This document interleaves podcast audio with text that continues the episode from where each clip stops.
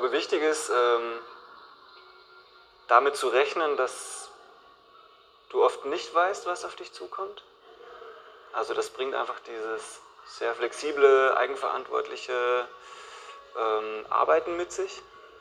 Ich würde sagen, also wenn ich vier, fünf fixe Termine so in der Woche habe, dann ist das schon so ein, ein kleiner Rahmen, aber der Rest ergibt sich aus der täglichen Arbeit. Also das heißt, darauf äh, solltest du dich vorbereiten, dass jeder Tag anders ist. Herzlich willkommen zu unserem Podcast. Heute stellen wir euch die Methode des Streetwork vor. Am Mikrofon befinden sich Mirjam. Hallo. Larissa. Hallo. Und ich, Lilith, live zugeschaltet aus der Quarantäne. Einleitend stellen wir uns zwei Fragen, zu denen ihr euch auch gerne schon mal parallel Stichpunkte machen könnt. Und zwar, was fällt euch als erstes ein, wenn ihr an Streetwork denkt? Ja, mir ist als erstes eingefallen, dass StreetworkerInnen sich im Prinzip genau an die Personen äh, richten und die Personen aufsuchen, die sonst von anderen gemieden werden. Also wenn ich so daran denke, wenn man in Berlin lebt, dann wird man ja doch oft auf der Straße angesprochen oder angebettelt und ähm, die meisten Menschen sind so abgegessen davon, dass sie sich abwenden oder weitergehen. Und als Streetworkerin ähm, geht es quasi darum, genau diese Menschen aufzusuchen und sich eben nicht abzuwenden. Genau, und dann haben wir uns außerdem gefragt, ob wir schon mal mit Streetwork zu tun hatten. Ja, ich hatte tatsächlich auch schon mal einen Berührungspunkt mit Streetwork und zwar innerhalb meines fünfmonatigen Praktikums. Das habe ich damals in einem Jugendclub in Berlin-Neukölln gemacht und dieser hat zusammen mit einem Streetworker gearbeitet und äh, dadurch hatte ich halt die Möglichkeit, einen kleinen Einblick zu bekommen. Genau, und wir haben uns halt während der Recherche immer wieder gefragt, welche Ziele nachweislich und auch nachhaltig bei den verschiedenen Trägern erreicht werden können. Außerdem fanden wir super spannend, in welchen Räumen Streetwork tatsächlich. Einleitend dazu kann man sagen, dass Streetwork auf der Straße, im Club, im Kino, in sozialen Medien, in Stadtteilen, Bahnhofsvierteln, in Foren und in Kneipen stattfindet. Das heißt eigentlich überall, wo öffentlicher und halböffentlicher Raum ist. Um diese Frage vielleicht ein bisschen konkreter zu beantworten, wollen wir einen zuerst theoretischen Einblick in die Methode geben und fangen mit der Geschichte an. Dazu gebe ich das Wort an Larissa weiter. Genau, zur Geschichte und, Ursprünge und den Ursprüngen von Streetwork. Ähm, die Ursprünge sind in den USA zu finden. Es wurde ein Umgang mit Jugendlichen in sogenannten Gangs gesucht, mit der Zielsetzung, diese in ein sozial anerkanntes Umfeld zu transformieren, wie zum Beispiel Jugendclubs. Diese Arbeit fand vor allem bei gefährdeten und randständigen Jugendlichen statt. Es entstand der Begriff Gangworker. Dieser Transformationsprozess entwickelte sich im Laufe der Zeit eher hin zu einer Abschreckungsfunktion, die mehr kontrollieren und sanktionieren sollte. So wurde unter anderem auch für eine Sichtbarkeit eben dieser Kontrollinstanz auf der Straße gesorgt.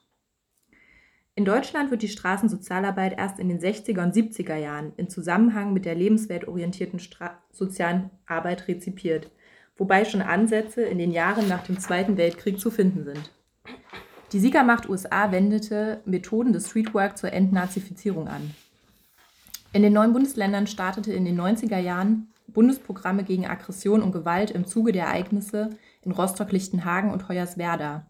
Es ging dabei vor allem um Prävention weiterer Gewalt. Zur Begriffserklärung.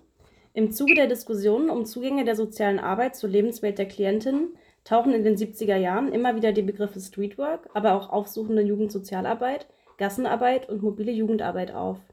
Streetwork lässt sich teilweise von, dem, von der rein institutionellen sozialen Arbeit abgrenzen. Hierbei weicht Streetwork von der typischen Com-Struktur ab und sucht Klientinnen in ihrer Lebenswelt selbst auf. Hierbei hat die aufsuchende Person keinerlei Ansprüche an die Klientinnen zu stellen, da es erst einmal um reinen Beziehungsaufbau geht. Sie tritt mit der Bitte in soziale Räume ein, akzeptiert zu werden. Eine authentische Beziehung und Vertrauensebene aufzubauen, ist dabei der notwendige erste Schritt, um überhaupt eine Arbeitsgrundlage zu haben. Dabei ist es wichtig, den Adressatinnen auf Augenhöhe zu begegnen, was von Seiten der SozialarbeiterInnen Akzeptanz der Lebenswelt und der Lebensweise der Adressatinnen voraussetzt. Klassische Zielgruppen von Streetwork, Streetwork sind zum Beispiel sozial auffällige Jugendgruppen, Wohnungslose, Prostitutionsmilieu, Drogenmilieu, Straßenjugendliche und Menschen, die von Menschen oder von Menschenhandel betroffene Personen. Es geht hierbei vor allem um, um ein niedrigschwelliges Angebot. Einsatzorte für StreetworkerInnen können Bahnhöfe, öffentliche Plätze, Parks, Spielhallen, Clubs, Bars oder das Rotlichtviertel sein. Es können folgende Grundprinzipien von Streetwork genannt werden. Parteilichkeit für die Jugendlichen und Erwachsenen, Zielgruppenakzeptanz, Versorgungsorientierung, Gewährleistung von Anonymität und Vertraulichkeit, Anerkennung der Freiwilligkeit des Kontakts, Anpassung an das Tempo der Klientin, also im Prinzip jeden dort abholen, wo er steht, wie man so schön sagt, Kontinuität der Beziehung, Förderung von Autonomie und Selbstverwaltung der Jugendlichen und Erwachsenen. Ein reiner Defizitblick auf das Klientel darf nicht vorhanden sein. Außerdem Vernetzung und Öffentlichkeitsarbeit. Streetwork fußt auf den jeweiligen Paragraphen des achten Sozialgesetzbuches, wie zum Beispiel Paragraph 1 und 9. Streetwork und mobile Jugendarbeit sind bei freien Trägern der Jugend- und Wohlfahrtspflege sowie bei öffentlichen Trägern angesiedelt. So, und bevor wir zu der Erläuterung der verschiedenen Ansätze kommen, würden wir gerne noch ein paar Sätze zum öffentlichen Raum verlieren. Denn Jugendliche nutzen seit jeher öffentliche Räume. Und die Aneignung dieser gehört zu den typischen Entwicklungsaufgaben junger Menschen und eröffnet Freiräume zur Gestaltung und Nutzung, ermöglicht Bildungsprozesse, aber kann auch je nach Nutzung natürlich Risiken mit sich bringen. Der öffentliche Raum wurde zunächst in den Fachkonzepten eher als Mittel zum Zweck gesehen und nicht grundlegend als Aufenthaltsort, sondern halt eher in speziellen Lebenslagen wie Suchterkrankungen und Wohnungslosigkeit thematisiert. Im Vordergrund stand, den Jugendlichen Zugang zu Angeboten und Leistungen der Jugendarbeit über das Aufsuchen im öffentlichen Raum zu ermöglichen.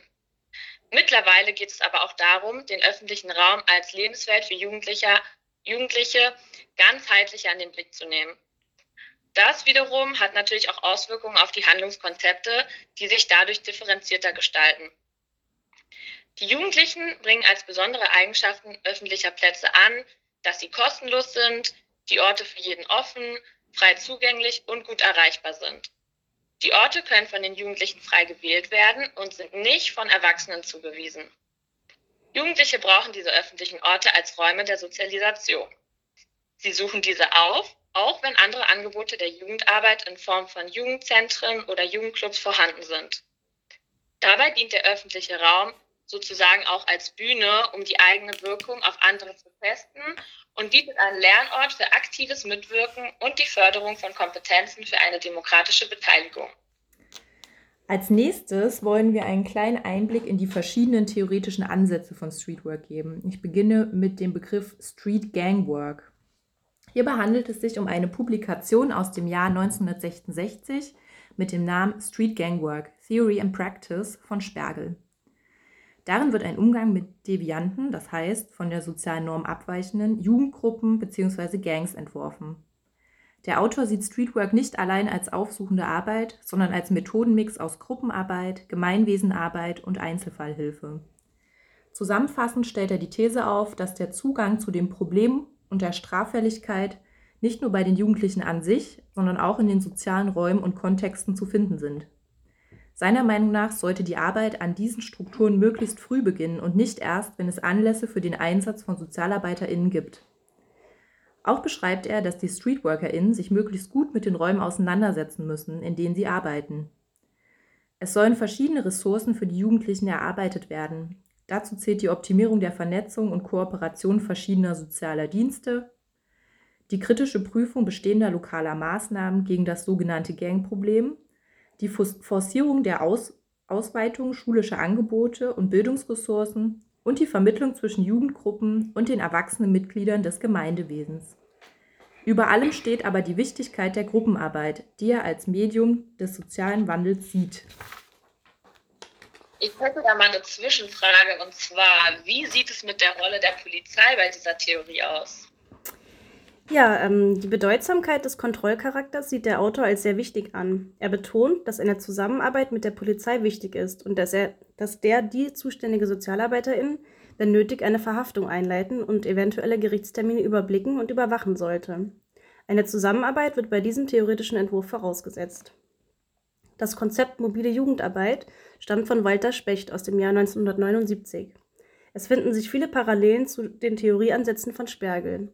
So, so sieht er auch die Gruppenarbeit, die Gemeinwesenarbeit und die Einzelfallhilfe als wichtig an. Es rückt aber auch die Clubarbeit bei ihm in den Fokus. Im Zuge dessen, dass 1967 der Stuttgarter Stadtteil Freiburg wegen zunehmender Jugendkriminalität, Gewalt und öffentlichem Alkoholkonsum von Jugendlichen in die Presse geriet, entstand das erste Projekt mobiler Jugendarbeit, initiiert von Walter Specht. Er beschreibt die mobile Jugendarbeit als ergänzenden Ansatz für die offene Jugendarbeit, besonders adressiert an die Jugendlichen, die aufgrund von bestimmten Verhaltensweisen und Vorkommnissen keine Zugänge mehr zu eben dieser haben. Ein weiterer, weiterer wichtiger Punkt in Spechts Theorie ist die Kritik am Jugendhilfesystem, welchem er vorwirft, zur Pathologisierung der Klientin beizutragen, anstatt mit Hilfe von Gemeinwesenarbeit die räumliche und sozialen Lebensbedingungen der Jugendlichen zu verbessern. Die Kontaktaufnahme durch mobile Jugendarbeit soll zu einer solidarischen Zusammenarbeit führen. Jugendarbeit kann nach ihm nur funktionieren, wenn sie von Kontrollfunktionen befreit wird. Ja, und im Zuge dessen, wie sieht es bei dieser Theorie ähm, mit der Zusammenarbeit mit der Polizei aus? Genau, die Polizei wird auch von Specht als Kooperationspartner benannt. Jedoch wird beschrieben, dass in den Anfangsphasen des Projekts die Polizei versuchte, die SozialarbeiterInnen als InformantInnen zu gewinnen, was aber strikt abgelehnt wurde. Diese führte zu verhärteten Fronten zwischen den Ordnungsbehörden und den StreetworkerInnen, die erst gelockert werden konnten, als die Polizei erste Erfolge des Projekts verzeichnen konnte. Insgesamt kann man aber sagen, dass in der mobilen Jugendhilfe die Parteilichkeit der Klientinnen sehr ernst genommen wird. Genau, ein weiteres Thema ist die aufsuchende Jugendarbeit. Diese ist geprägt von Franz Josef Krafeld im Jahre 2004. Sie gilt als eine der modernsten Herangehensweisen an das Thema. Sie soll prinzipiell alle Jugendlichen im öffentlichen Raum ansprechen. Sie soll fungieren als, Zitat, alltagskonkret werdende Lebensweltorientierung, die in den Lebenswelten den zentralen Ort subjektgeleiteter Entfaltung und produktiver Realitätsver Realitätsverarbeitung junger Menschen sieht. Ziel ist es, die Jugendlichen bei der Wiederaneignung von Umwelt zu begleiten und zu unterstützen, wobei die sich wandelnden Lebensbedingungen der Jugendlichen in den Vordergrund gestellt werden. Genauso die Arbeit für die Genauso die Arbeit für die Jugendlichen und nicht für die Befriedung des Umfelds als Reaktion auf einen Brennpunkt stattfinden. Auch hierbei wird sich wieder auf die drei Punkte Gruppenarbeit, hier in Unterstützung von selbstorganisatorischen Prozessen genannt, Einzelfallhilfe und Gemeinwesenarbeit, hier beschrieben als die parteiliche Einmischung in die sozialräumlichen und lebensweltlichen Bedingungen des Aufwachsens, Aufwachsens der Jugendlichen bezogen. Wir haben uns außerdem gefragt, ähm, was es bei dieser Theorie für eine Stellung der Polizei gegenüber gibt. Genau, Krafeld bemüht sich um Ausformulierungen für den Umgang mit der Polizei, da seiner Meinung nach die aufsuchende Jugendarbeit nicht ohne Kontakt mit der Polizei auskommt. Allerdings betont er auch, dass die Institution Polizei vermehrt versucht, in einem der sozialen Arbeit nahen Profil an die Klientinnen heranzutreten und das zur Folge hat, dass die Grenzen vor allem für die Klientinnen selbst zunehmend schwerer zu differenzieren sind. Deswegen plädiert er für eine eigene Abgrenzung der Polizei gegenüber. Genau, und ich komme dann auch letzten, zum letzten Theorieansatz, und zwar die herausreichende Jugendarbeit. Hierbei handelt es sich um einen eher einrichtungsbezogenen Ansatz, der auf der Basis von festen Einrichtungen und Institutionen basiert. Es wird versucht, Jugendlichen, die sich im öffentlichen Raum bewegen, an bestimmte Angebote heranzuführen oder auch als Institution selber besser herauszufinden, wie die Angebote bedürfnisorientierter angepasst werden können. Die Jugendlichen sollen auch die Möglichkeit erhalten, den öffentlichen Raum mitzugestalten und partizipiert werden. Als nächstes haben wir uns gefragt, an welche Menschen sich Streetwork und mobile Jugendarbeit eigentlich richtet, also wer die Adressatinnen sind. Streetwork und mobile Jugendarbeit richten sich an Menschen, für die der öffentliche und halböffentliche Raum einen bedeutsamen Bestandteil ihrer Lebenswelt darstellt. Speziell an diejenigen, die von einrichtungszentrierten Angeboten nicht erreicht werden, diese ablehnen bzw. sie nicht erreichen können. Im besonderen Fokus stehen benachteiligte und von der gesellschaftlichen Teilhabe ausgegrenzte, von Ausgrenzung bedrohte sowie sich selbst ausgrenzende Menschen. Dies könnten stigmatisierte Gruppen sein, die Subkulturen entwickelt haben, weswegen der institutionelle Zugang fehlt, wie zum Beispiel Rockerbanden, Jugendbanden, aggressive und delinquente Jugendgruppen, alleinstehende Wohnungslose, SexarbeiterInnen, Drogenabhängige, Straßenkinder oder als problematisch angesehene Jugendgruppen. Also Menschen, die aus verschiedenen Gründen keinen Zugang zu anderen Beratungsstellen haben. In ihrem Umfeld fehlen ihnen häufig angemessene Lebensräume und Kommunikationsmöglichkeiten, sodass sie überwiegend die Straße, den öffentlichen Raum, als ihren Treffpunkt nutzen. Bestehende Angebote, insbesondere einrichtungsgebundene, kommerzieller und nicht kommerzieller Art, werden nur punktuell genutzt oder ganz gemieden, entweder aus freier Entscheidung, wegen fehlender bedarfsorientierter Angebote oder aufgrund direkter oder indirekter Ausgrenzung, wie zum Beispiel Klicken Jugendlicher, SuchtmittelkonsumentInnen, AusreißerInnen, Prostituierte und so weiter. Um diesem Personenkreis Hilfe zur Integration und Inklusion sowie Partizipation anbieten zu können, wendet sich Streetwork und mobile Jugendarbeit auch an andere soziale, kulturelle und institutionelle Umfelder sowie an das örtliche und überörtliche Hilfesystem im Sinne einer parteilichen Arbeit für die Betroffenen. Bei konkretem Bedarf und mit Mandatserteilung der AdressatInnen können Streetwork und mobile Jugendarbeit auch in Privaträume und auf Personen aus deren sozialem Umfeld ausgeweitet werden.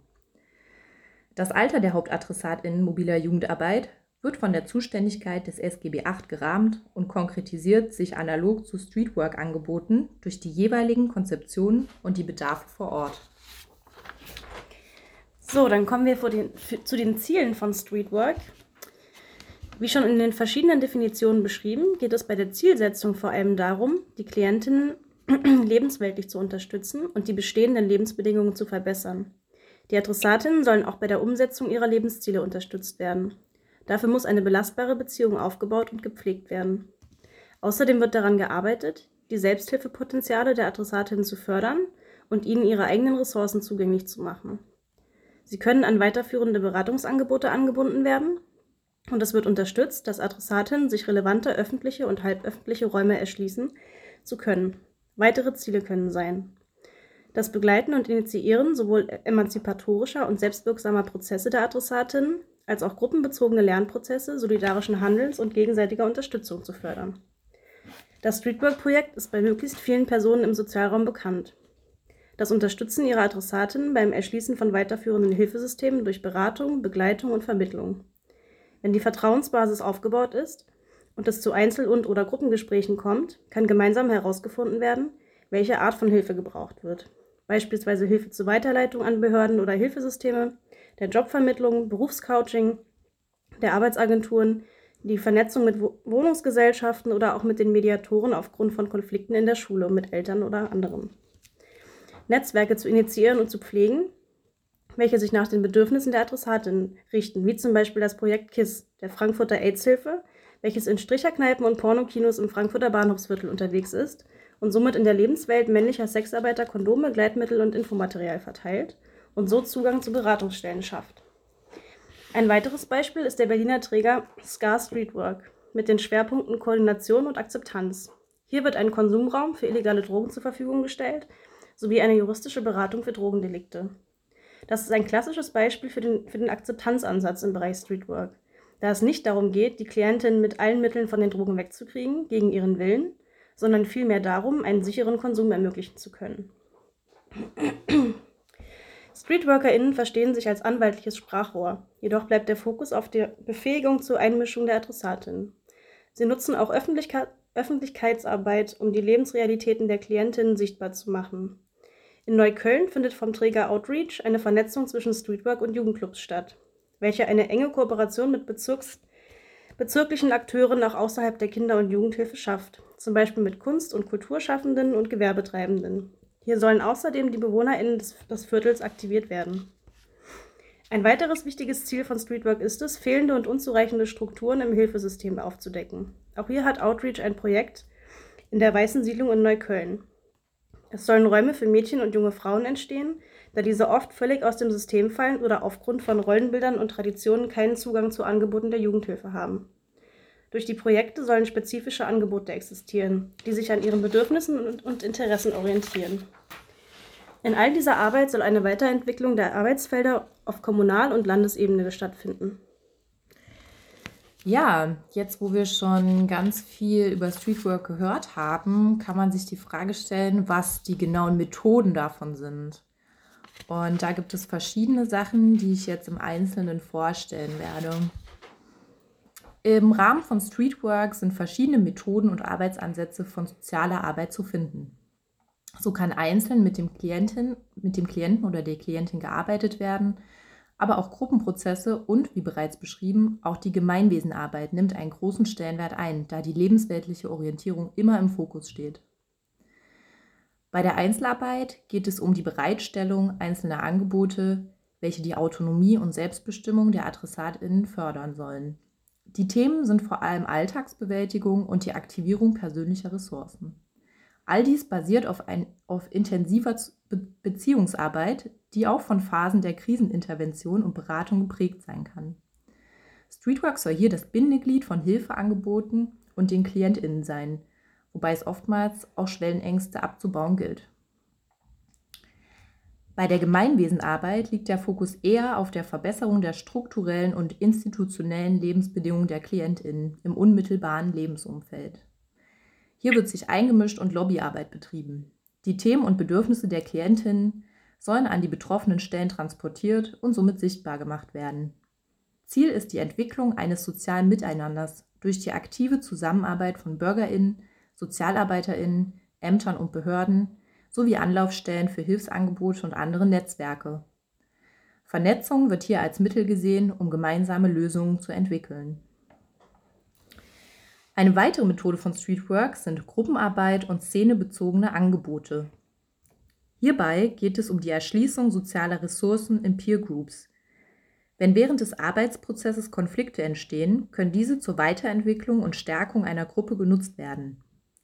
Gemeinsam können Lösungen gefunden und selbst organisierte Projekte, Sport- oder Musikangebote auf die Beine gestellt werden. Streetwork unterstützt dabei angemessen und adäquat. Wichtig ist auch die Erwähnung von Öffentlichkeitsarbeit, welche auch schon bei den Zielen zur Sprache gekommen ist. Hierbei werden die Angebote, Kontaktmöglichkeiten sowie Informationen über den Projektträger über verschiedene Wege möglichst transparent dargestellt zum Beispiel in Form von Flyern, Broschüren, Homepages, Präsenz in sozialen Netzwerken sowie die Zusammenarbeit mit regionalen und überregionalen Medien wie Presse, Radio und TV. Natürlich ist dabei im Vorfeld wichtig, die Seriosität dieser zu prüfen. Die Träger sind dafür verantwortlich, dass ihre Teams eine beschreibbare Leistung auf Grundlage eines Konzeptes anbieten, welche stets überprüft und angepasst werden muss. Das wird Qualitätssicherung genannt und wird in drei Ebenen unterschieden. Die Ergebnisqualität, die Prozessqualität und die Strukturqualität. Die Ergebnisse der Überprüfung dieser Qualitätsdimensionen müssen diskutiert und akzeptiert werden, damit aus den daraus resultierenden Verbesserungen und Vorschlägen die Grundlage zur Gestaltung der weiteren Arbeit entschieden werden kann. Jedes Projekt benötigt als Grundlage eine Konzeption und eine Leistungsbeschreibung, welche die Basis für die Arbeit ist und regelmäßig evaluiert und fortgeschrieben wird. Die notwendige Reflexion der Arbeit wird unter anderem durch regelmäßige Teamberatung, Supervision, kollegiale Beratung und Fallbesprechungen gesichert. Zur Qualitätssicherung gehört außerdem die Teilnahme an internen und externen Seminaren und Lehrgängen, wodurch sich eine fachübergreifende Vernetzung mit anderen Fachkräften und Gremien ableitet. So, damit wären wir auch schon beim letzten Punkt, und zwar bei den Problemen und Dilemmata. Wir haben halt geschaut, wer sich kritisch mit den Ansätzen auseinandergesetzt hat oder welche fachlichen Debatten es dazu gibt und am deutlichsten wird die Position der SkeptikerInnen wohl von Galuske, das ist ein Erziehungs- und Sozialarbeitswissenschaftler, und Tole, der ist Sozialpädagoge und Hochschullehrer für Erziehungswissenschaften, vertreten. Bei ihrer Argumentation beziehen sie sich nicht auf einen spezifischen Ansatz, wie zum Beispiel die aufsuchende Jugendarbeit, sondern sie beziehen verschiedene Arbeitsansätze mit ein welche sich als niederschwellige, aufsuchende, akzeptierende, sozialpädagogische Handlungsansätze verstehen. Die Kritik ist, dass, dass sie die Handlungsansätze theoretisch nicht als ausreichend begründet ansehen. Deswegen sprechen sie auch von lebensweltnahen und nicht von lebensweltorientierten Handlungskonzepten. Zudem wird angemerkt, dass Prinzipien wie Parteilichkeit und Akzeptanz theoretisch nicht präzisiert und abgesichert worden sind. Dadurch wird die Problematik des doppelten Mandats auf Seiten der Adressatinnen ausgeblendet. Und dass genau diese lebensweltnahen Handlungsansätze eben nicht nur Hilfe, sondern zugleich auch Kontrollelemente beinhalten. Das bringt uns auch schon zum Thema des doppelten Mandats. Damit wird also das Dilemma beschrieben, dass soziale Arbeit Hilfe und Kontrolle zugleich ist, sich also stets im Spannungsfeld zwischen dem Wohl der Adressatinnen und den Kontrollaufgaben, bedingt durch die gesellschaftlichen Interessen, bewegt. Bis in die 60er Jahre hinein wurde die Hilfe-Kontrolle-Problematik in der sozialen Arbeit kaum thematisiert. Das fachliche Selbstverständnis entsprach die des Helfers oder der Helferin und wurde diesbezüglich kaum reflektiert. Erst in den 70er Jahren wurde dieses Selbstverständnis hinterfragt und kritisiert. Diese zielte darauf ab, soziale Arbeit als ein Instrument sozialer Kontrolle zu entlarven. Dabei wurde versucht zu enthüllen, dass Sozialpädagogik ihrem Anspruch gar nicht gerecht wird. Also dass Sozialpädagogik als Anwalt der Bedürfnisse und Interessen ihrer Adressatinnen auftritt und sich gegen die gesellschaftlichen Zwänge und Zumutungen stellt. Seitdem hält sich dieses Thema mehr oder weniger konstant in den Debatten. Die Fachkräfte müssen also stets das Gleichgewicht aufrechterhalten, welches zu einem Balanceakt zwischen den zwei Mandaten führt. Dies ist deshalb so prekär, da es nicht widerspruchsfrei gelingen kann. Zum Schluss ähm, wollen wir euch noch ein Beispiel aus der Praxis vorstellen, welches wir aufgrund der aktuellen Lage sehr passend und angemessen finden, und zwar das Dilemma der Aufrechterhaltung von Streetwork während der Corona-Zeit. Dazu hat nämlich der Träger Outreach einen Erfahrungsbericht hochgeladen und ähm, die SozialarbeiterInnen standen halt mit Corona vor komplett neuen Herausforderungen, Herausforderungen. Es wurde sich die Frage gestellt, wie man Jugendliche in dieser Zeit überhaupt erreichen kann, wenn ein zentrales Merkmal mobiler Jugendarbeit ist, Jugend, äh, Jugendliche dort zu erreichen, wo sie sich tatsächlich aufhalten. Also wie kann das gewährleistet werden, wenn sie sich im öffentlichen Raum gar nicht mehr aufhalten dürfen? Zunächst hat Outreach unter Berücksichtigung des Selbstschutzes weiterhin ein Streetwork-Angebot aufrechterhalten. Dies diente aber in erster Linie der Aufklärung, der Einhaltung von Hygieneregeln und dem Hinweis auf die Gefährlichkeit der Virusausbreitung. Dadurch konnte zum Beispiel erreicht werden, dass am Anfang des Kontaktverbots noch stattfindende Jugendversammlungen im öffentlichen Raum schnell weniger geworden sind.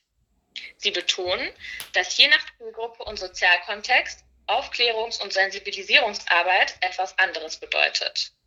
Also die Ursachen von anhaltenden Gruppenbildungen im öffentlichen Raum können halt total unterschiedlich sein. Zum Beispiel Stress, Langeweile oder schulischer Druck. Der Fokus liegt halt darauf, die Eltern und Jugendlichen weg von der Panik und absoluter Ausgangssperre hin zu einem angemessenen, verantwortungsvollen Umgang mit den Freiheiten innerhalb dieser Beschränkungen zu führen. So wurde den Klientinnen vermittelt, dass es weiterhin wichtig ist, für die physische und psychische Gesundheit sich beispielsweise mit einer Freundin oder einem Freund zu einem Abendspaziergang zu treffen oder halt auch alleine eine kleine Fahrrad- oder Joggingrunde zu drehen. Genau durch diese weitere Präsenz der StreetworkerInnen im öffentlichen Raum war es möglich, an den Themen im Kiez und an den Themen der Jugendlichen dran zu bleiben. Zudem wurden auch Projekte wie zum Beispiel Gardenzäune oder nachbarschaftliche Hilfen initiiert. Durch die Hilfe der Jugendlichen wurde nicht nur der nachbarschaftliche Zusammenhalt gestärkt, sondern ganz konkret auch praktische Hilfe für Risikogruppen geleistet. Die Erreichbarkeit für die Zielgruppen wurde weiterhin gewährleistet und stärker durch die digitale Komponente erweitert.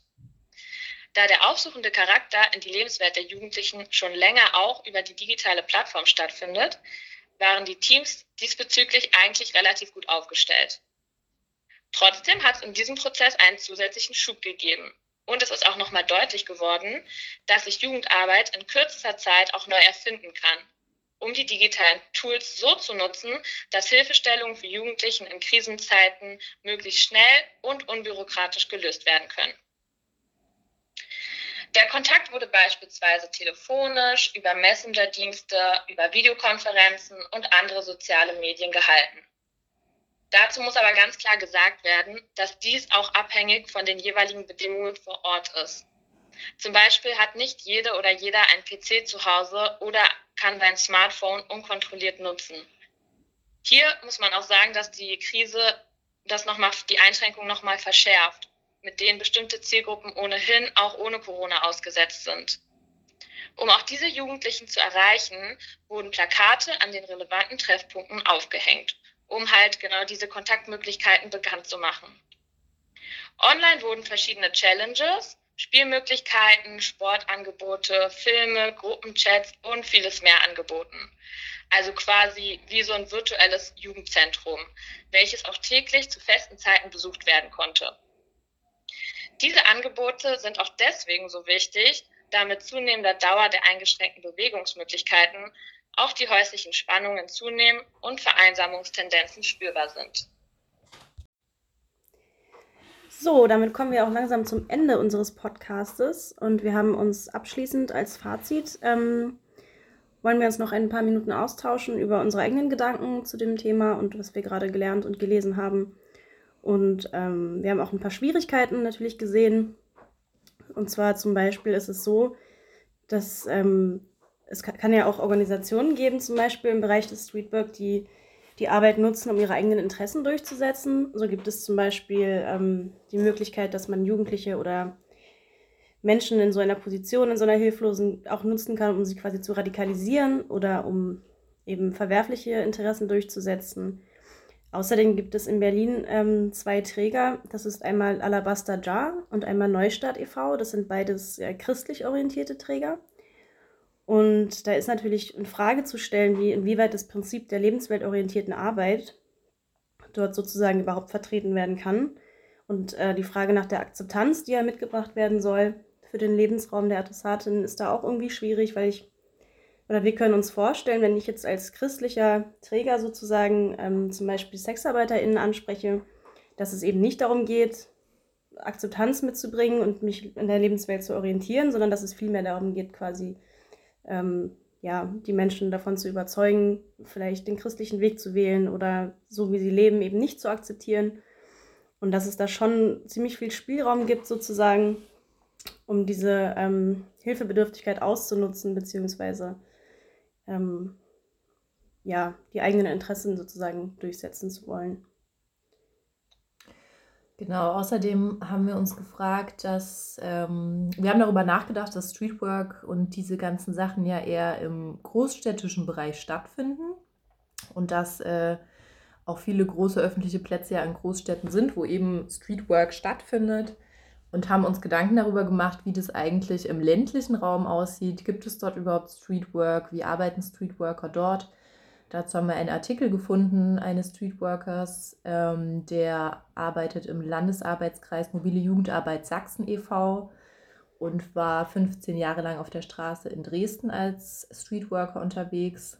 Und äh, er berät auch andere Streetworker dabei, wie sie mit recht, rechtsorientierten Jugendlichen im ländlichen Bereich umgehen können, weil die Lage vor allem im ländlichen Raum sehr prekär ist, wo teilweise nur zwei Sozialarbeitende um die 40 Jugendclubs oder eben diese Jugendlichen im ländlichen Raum betreuen und da keinerlei Einfluss drauf haben, was teilweise in den Jugendclubs und auf den Straßen los äh, ist und dass auch seit Jahren im ländlichen Raum an der Jugendarbeit gespart wird.